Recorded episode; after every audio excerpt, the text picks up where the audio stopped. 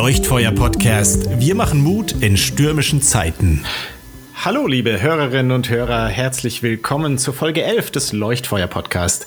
Wir freuen uns sehr, dass ihr zuhört und wir, das sind Diakon Timo Lüdke aus Gnarrenburg. Hallo, Timo.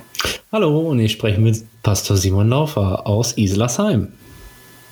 Wir feiern wieder Gottesdienste und am Sonntag feiern wir Pfingsten, ja, das Fest des Heiligen Geistes. Und damit äh, an diesem Tag beschäftigen wir uns natürlich mit der Pfingstgeschichte, die in der Apostelgeschichte erzählt wird von dem Evangelisten Lukas. Und Timo, ich würde dich einfach bitten, direkt hinein, lies uns doch mal die Pfingstgeschichte vor in der Apostelgeschichte 2. Jo, das sind gerne, das sind die Verse 1 bis 21. Und als der Pfingsttag gekommen war, waren sie alle beieinander an einem Ort. Und es geschah plötzlich ein Brausen vom Himmel, wie von einem gewaltigen Sturm, und erfüllte das ganze Haus, in dem sie saßen. Und es erschienen ihnen Zungen zerteilt und wie von Feuer und setzten sich auf einen jeden von ihnen. Und sie wurden alle erfüllt von dem Heiligen Geist und fingen an zu predigen in anderen Sprachen, wie der Geist ihnen zu reden eingab. Es wohnten aber in Jerusalem Juden, die waren gottesfürchtige Männer aus allen Völkern unter dem Himmel. Als nun dieses Brausen, als nun dieses Brausen geschah, kamen die Menge zusammen und wurde verstört, denn ein jeder hörte sie in seiner eigenen Sprache reden. Sie entsetzten sich aber, verwunderten sich und sprachen, siehe, sind nicht diese alle, die da reden, Galiläer? Wie hören wir sie denn ein jeder in seiner Muttersprache, Pater und Meder und Elamiter und die da wohnen in Mesopotamien, Judäa und Kappadokien, Pontus und der Provinz Asia, Phrygien und Pamphylien, Ägypten und der Gegend von Kyrene, in Libyen und ähm, Römer, die bei uns wohnen, Juden und Proselyten, Kreter und Araber. Wir hören sie in unseren Sprachen die großen Taten Gottes verkünden. Sie entsetzten sich aber alle und waren ratlos und sprachen einer zu dem anderen, was will das werden? Andere aber hatten ihren Spott und sagten, sie sind voll süßen Weins. Da trat Petrus auf mit den Elf, erhob seine Stimme und redete zu ihnen, Ihr Juden und alle, die in Jerusalem wohnt, das sei euch kundgetan, vernehmt meine Worte, denn diese sind nicht betrunken, wie ihr meint. Es ist doch erst die dritte Stunde des Tages, sondern das ist, was durch den Propheten Joel gesagt worden ist. Und es soll geschehen, in den letzten Tagen, spricht Gott, da will ich ausgießen von meinem Geist auf alles Fleisch, und eure Söhne und eure Töchter sollen Weissagen, und eure Jünglinge sollen Gesichte sehen, und eure Alten sollen Träume haben. Und auf meine Knechte und auf meine Mägde will ich in jenen Tagen von meinem Geist ausgießen, und sie sollen Weissagen. Und ich will Wunder tun oben am Himmel und Zeichen unten auf Erden, Blut und Feuer und Rauchdampf. Die Sonne soll in Finsternis verwandelt werden und der Mond in Blut, ehe der große und herrliche Tag des Herrn kommt. Und es soll geschehen, wer den Namen des Herrn anrufen wird, der soll gerettet werden. Das soweit. Unser Text für heute. Jo. Vielen Dank, Timo. Und ich will in meinem ersten Punkt äh, mal etwas darauf eingehen, in welcher Situation, in welcher Ausgangslage sich das Ganze eigentlich abgespielt hat. Es war ein Festtag, also ein jüdisches traditionelles Fest, nämlich Shavuot. Das äh, Fest, das ähm, ja ein, im, im, zur Zeit der Ernte stattfand. Ähm, also eine Art Erntedankfest kann man schon sagen, wo Opfer gebracht wurden als Dank für die Ernte dieses Jahres. Es war ein wichtiges Fest, keins der ganz großen. Ähm, wie etwa das Pessachfest oder Yom Kippur, aber eben doch auch ein Teil des jüdischen Festkalenders. Also normalerweise ein Tag, an dem ausgelassen gefeiert wird, freudige Stimmung herrscht. Und aus genau diesem Grund sind auch viele Gäste aus nah und fern in der Stadt. Internationale Gäste, eine große Auswahl. Darauf werden wir später noch zurückkommen, weil das natürlich eine große Rolle spielt dann an dem, was dann geschieht. Jetzt war die Stimmung ja eher gedrückt. Die äh, engsten Freunde von Jesus, die waren ja wirklich die Wochen und Monate zuvor eine richtige Achterbahn äh, gefahren. Erst mit dem, mit dem Prozess gegen Jesus, seinem Leiden und seinem Tod, die ganz große Trauer und Verzweiflung, dann die Auferstehung, die Begegnungen mit Jesus und dann aber doch relativ schnell wieder der Abschied. Himmelfahrt, also wir hatten ja gerade auch den Feiertag. Das heißt, die ja, Verabschiedung Jesu und sein Weg zurück, weg von dieser Erde hin zu seinem Vater im Himmel. In sein Zuhause, kann man sagen. Ja, was sicherlich äh, mit zwiespältigen Gefühlen verbunden war. Hm, einerseits hatte Jesus sich nochmal gezeigt und jetzt war er aber schon wieder zumindest leiblich nicht mehr da. Interessant ist, dass die Jünger, also wir lesen das im Kapitel davor, im ersten Kapitel der Apostelgeschichte, zusammenblieben. Also das ist so das Erste. Sie gingen nicht davon in alle Himmelsrichtungen. Sie versammelten sich regelmäßig in einem Haus. Das heißt einmal in einem Obergemach, also wahrscheinlich ein normales Wohnhaus. Es könnte auch sein, dass das, was wir hier lesen oder hören in der, in der Pfingstgeschichte, dass das auch im Tempel ist oder in einem Nebenraum des Tempels, ist aber letztendlich, glaube ich, auch für das Verständnis nicht so entscheidend. Aber sie blieben zusammen, sie beteten, wird berichtet, sie beteten einmütig, also da war eine Gemeinschaft da. Ähm, und ich stelle mir das so vor, erstmal einfach vom Gefühl her, ne, dass da, ja, wie soll ich sagen, also da war schon ein Gemeinschaftsgefühl da, auch dieses gemeinsam Erlebte, der Glaube, die Hoffnung, die Liebe, die sie verbinden aber natürlich auch so dieses Gefühl, was kommt als nächstes? Also das, was war, ist vorbei und was beginnt jetzt? Ich habe ähm, neulich noch eine Sache gelesen, die in dem Zusammenhang vielleicht ganz interessant ist. Und zwar ist das einfach ein kleines Experiment. Ähm, und äh, es ging so, also das hat wirklich stattgefunden, dass Menschen einzeln in einen dunklen Raum hineingeführt wurden ähm, nacheinander. Und dann wurde geschaut, was sie machen. Und die Menschen, die da hineingeführt wurden, haben relativ schnell begonnen, miteinander zu reden, sich auch zu berühren, Kontakt zu suchen, wurden sehr schnell relativ vertraut, vertraulich miteinander. Man hat dasselbe gemacht, indem man Menschen in einen hell erleuchteten Raum geführt hat. Und da war es ganz anders. Weniger Kommunikation, weniger Miteinander und weniger Vertrautheit, die da entstanden ist. Ich fand es einfach ein schönes Bild, eine schöne Metapher ähm, dafür, dass wenn Menschen zusammenkommen in einer Umbruchssituation, in einer Krise und in dem Fall auch in einer Situation der Trauer und des Abschieds, dann halten sie oft eng zusammen und ähm, suchen den Kontakt zueinander. Vielleicht ist es ja auch heute ein bisschen so. Äh, man erlebt es ja doch teilweise, dass durch diese Corona-Krise zumindest teilweise Menschen auch näher zueinander rücken mhm. um mal so eine erste Verbindung auch in die Gegenwart zu schlagen. Aber Timo, wie stellst du dir denn vor, welche Atmosphäre in diesem Haus so geherrscht hat? Was, welches Bild hast du denn vor Augen? Also ich glaube, dass die Jünger nicht unbedingt den Heiligen Geist inbrünstig herbeigebetet haben. Ich denke nicht, dass das so eine Situation war wie in einem äh, Gottesdienst, das man vielleicht so kennt, äh, vielleicht war man da selbst mal bei so einem Lobpreis, Gottesdienst oder kennt das mehr von YouTube oder so, äh, wo, wo 500 Leute richtig inbrünstig singen und mit Tränen in den Augen ähm, ja, gemeinsam ja. vorne stehen, Instrumente werden gespielt und dann sind alle zutiefst berührt. Äh, ich meine, das, was dann noch kommt, da kommen wir gleich zu, das spricht ja fast diese Sprache, aber äh, das, was da über die Jünger, äh, was da ausgedrückt wird, steht ja nur, sie waren beieinander. Also mhm. da war, das drückt kein besonderes Ringen aus miteinander, irgendein Einüben. Diakonen und Pastoren sprechen gerne von einer liturgischen Präsenz. Ich weiß nicht, das klingt da nicht so. Äh, sie waren halt ja. gemeinsam in einem Raum und haben gewartet ähm, keine Demonstration einer besonderen Verbundenheit oder einer besonderen Einheit. Äh, ich denke mhm. auch, klar, es steht ja da, sie hielten einmütig fest am Glauben, wie du gesagt hast, äh, das steht und das, äh, das stimmt auch.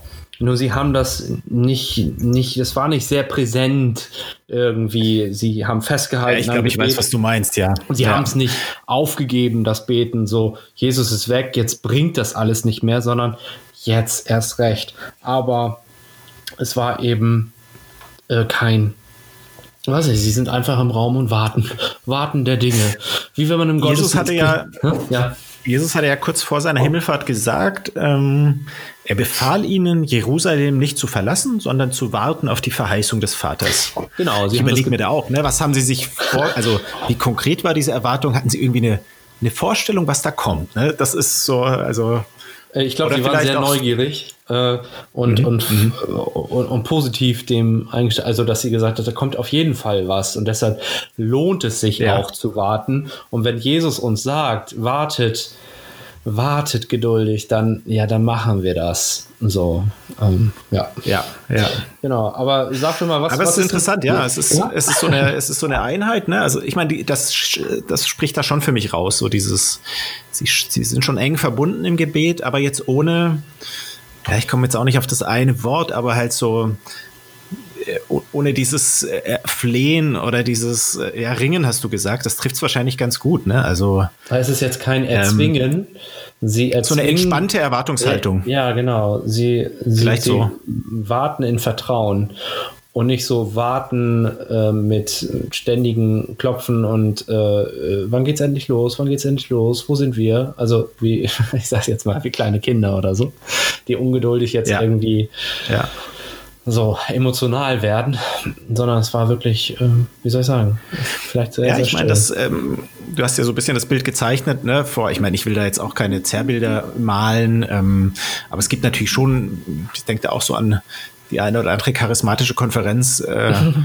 die ich entweder auf Video gesehen habe oder auch mal äh, bei, bei, bei der einen oder anderen äh, vorbeigeschaut habe, ähm, was dann doch manchmal vielleicht auch so eine ja, so ein übertriebenes Ausmaß bekommt. Also so das, das Gegenwort dazu, was mir so einfällt als Stichwort, ist auch so eine geistliche Genügsamkeit zu haben.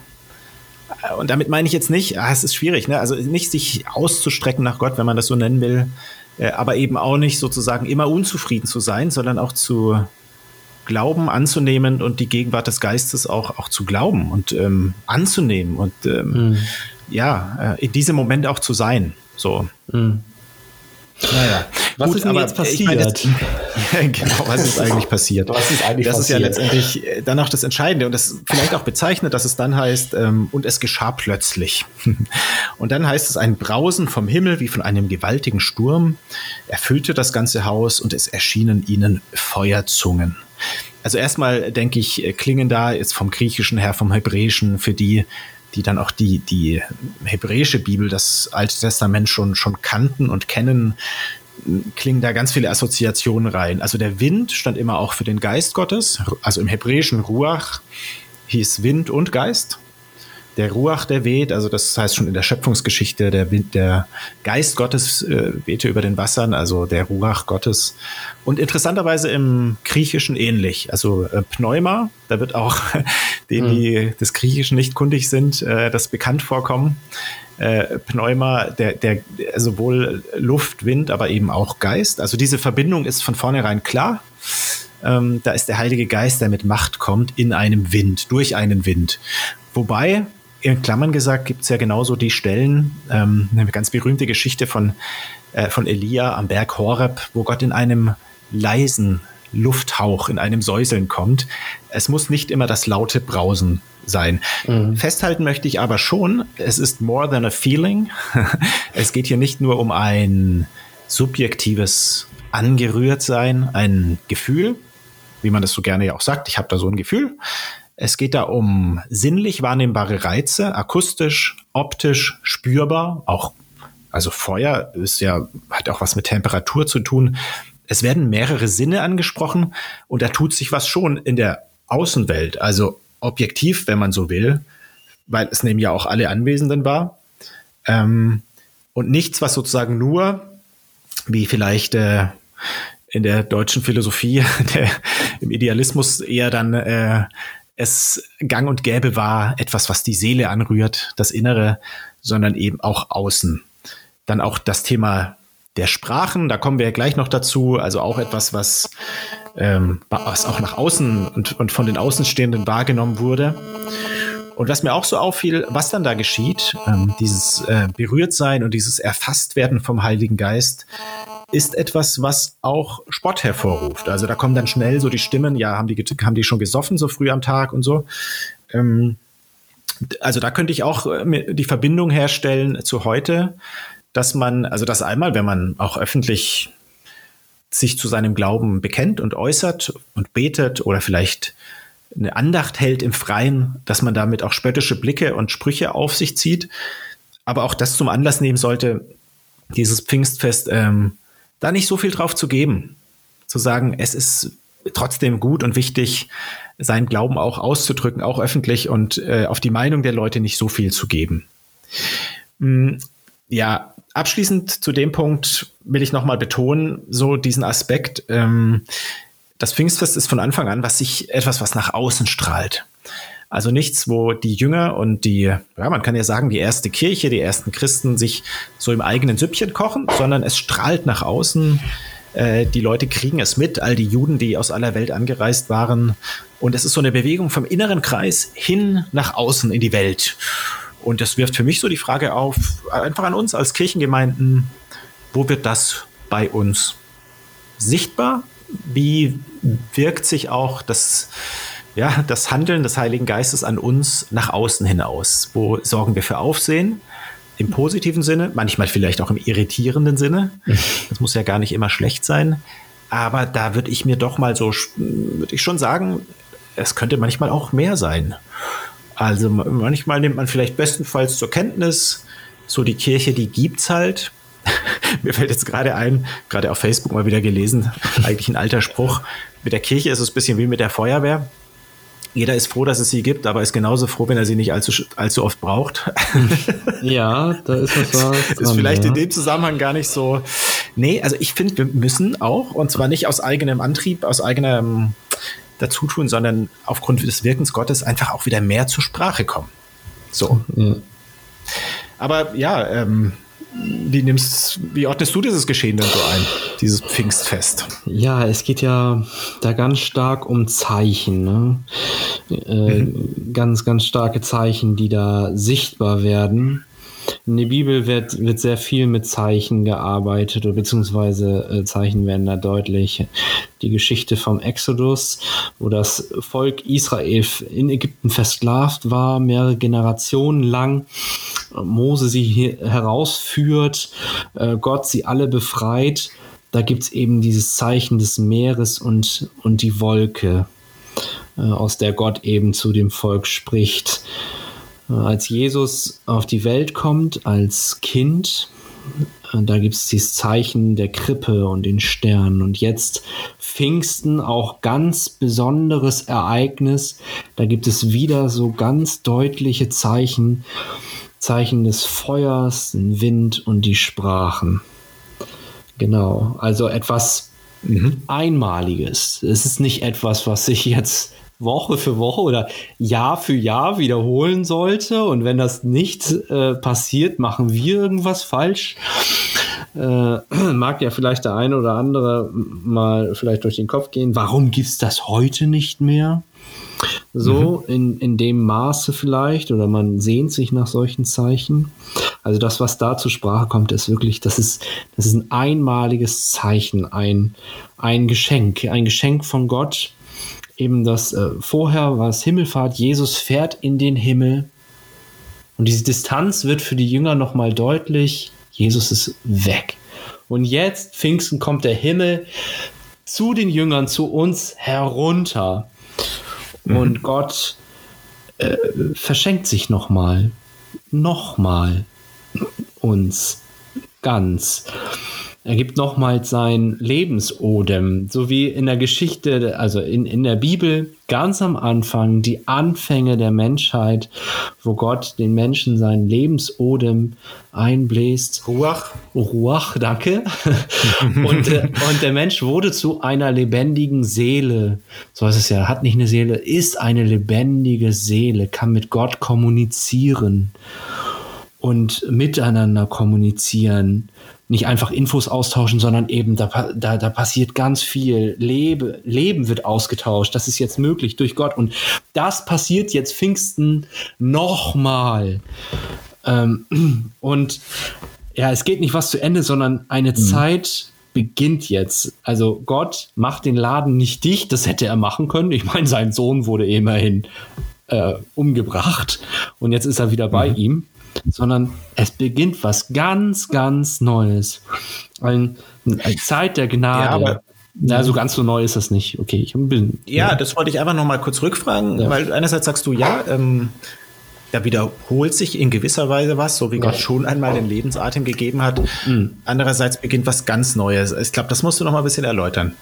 Ja, dass eine, eine neue Gemeinschaft mit Gott jetzt möglich wird. Und zwar nicht nur mit einem kleinen Volk, sondern eben mit allen Völkern dieser Welt. Dass Gott mhm. das jetzt wirklich ähm, äh, anbietet, wie er Abraham zugesagt hat, durch dich sollen gesegnet werden alle Völker dieser Welt. Dass Gott jetzt sagt, ja. jetzt will ich alle Völker dieser Welt segnen. Ich, ich will einladen, ich will hinaus, ich, ich will, dass die Menschen von mir erfahren und äh, möchte mit ihnen in Beziehungen treten. Und dazu schenke ich meinen Geist. Genau. Mhm. Mhm. Ja, vielleicht könnte man auch sagen, also fällt mir dazu jetzt gerade so ein nochmal als Bild, wenn wenn das Kreuz Christi und die Auferstehung so diesen großen Bruch, diesen Graben zwischen Gott und Menschen mhm. überbrückt haben, hilft uns der Heilige Geist, auch diese Brücke zu überqueren, auch sozusagen immer wieder neu darüber zu gehen und mhm. stellt diese Gemeinschaft dann her. So. Als Metapher, vielleicht hilft es weiter. Genau, es geht ja jetzt, also sagen ja auch viele, Pfingsten sei so die Geburtsstunde der Kirche oder der Kirchen, müsste man ja fast sagen, ne? der christlichen mhm. Kirche. Also, was ist denn, was hat es denn damit auf sich? Was ist deine Meinung dazu? Ja, genau. Also, das ist ja so ein Satz, der immer wieder gerne kommt. Dann sicherlich auch in manchen Predigten am Sonntag. Pfingsten, die Geburtsstunde der Kirche.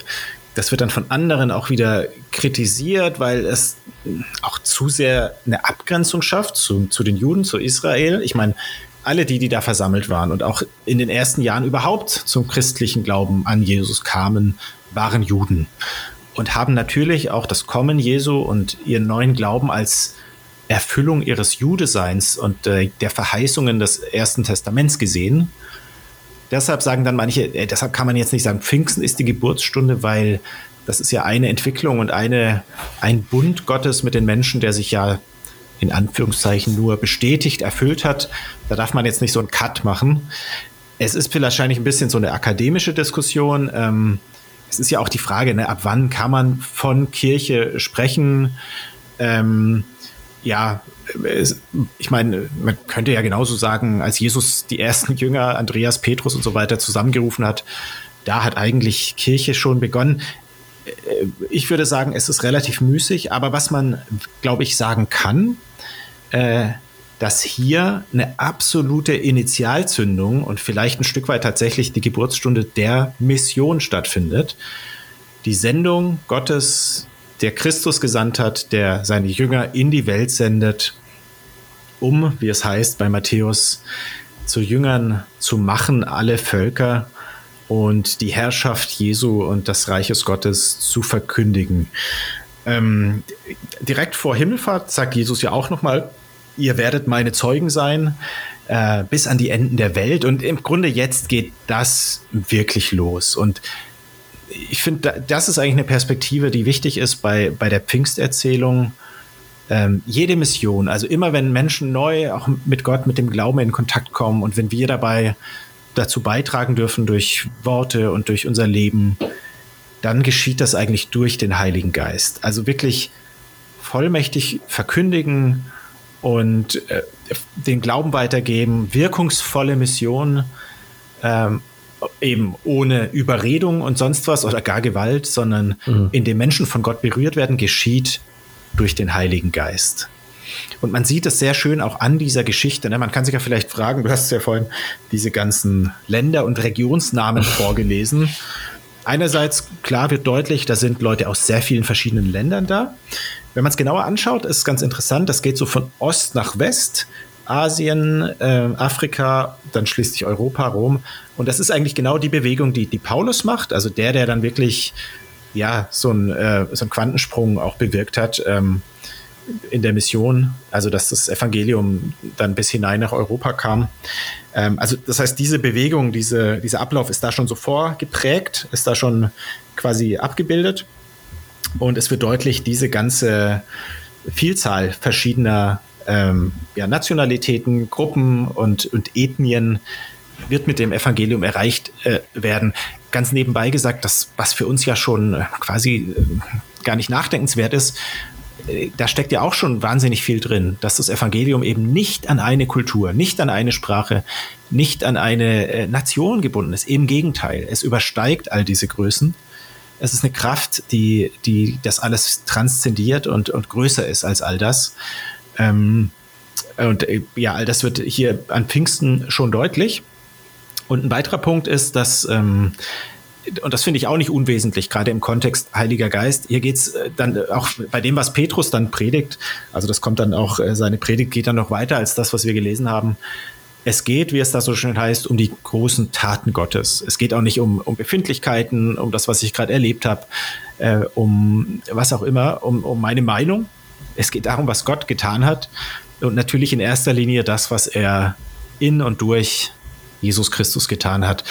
Es ist dann im, im zweiten Korintherbrief, es ist an einer Stelle auf den Punkt gebracht. Da heißt es, ähm, wir verkünden nicht uns selbst, sondern Jesus Christus als den Herrn. Also darum geht's und diese Predigt gewinnt dann durch das Wirken des Geistes als äh, an Kraft. Und entscheidend ist, also das wird hier schon deutlich, nicht die äußere Form. Also die äußere Form damals verwirrt die Leute. Sie sagen, die sind betrunken. Und trotzdem heißt es dann, kommen 3000 Leute zum Glauben. Also in der Bibel ist es oft so, das gibt eine Größenordnung an, aber es ist klar, da hat sich wahnsinnig was getan. Und eben nicht, weil eine bestimmte Form oder Liturgie oder sonst was eingehalten wurde, sondern weil A, der Inhalt richtig war und B, der Geist dadurch gewirkt hat. Ähm, eine große Rolle spielt ja in dem Ganzen eben dann die Sprache. Und ähm, da würde ich dich bitten, Timo, zum Schluss auch nochmal drauf einzugehen. Was hat es denn jetzt mit dieser, äh, mit diesem Sprachengebet und diesem, diesen verschiedenen Sprachen auf sich? Ja, das ist doch mehr, also man stolpert da sofort drüber. Vor allen Dingen, wenn man gerade dabei ist, Sprachen zu lernen. Äh, früher ging mir das so, als ich den Text las äh, ganz toll. Auf einmal kann man eine Sprache sprechen, die man nicht gelernt hat. Es fällt einem so zu. Es ist ganz, ganz toll. Es macht sehr neugierig. Wie kann sowas sein? Es ist ja traumhaft so, ne? Aber es ist eben nicht gesagt, dass die Jünger diese Sprachen, die sie jetzt sprechen konnten, dass sie das äh, für ihr Leben äh, immer, also bis zum Rest ihres Lebens sprechen konnten. Das ist nicht gesagt. Und es ist, wird ausgesagt hier im Text, dass sie in anderen Sprachen sprechen konnten, und zwar von Gottes Taten. Das heißt, sie konnten jetzt predigen in diesen Sprachen.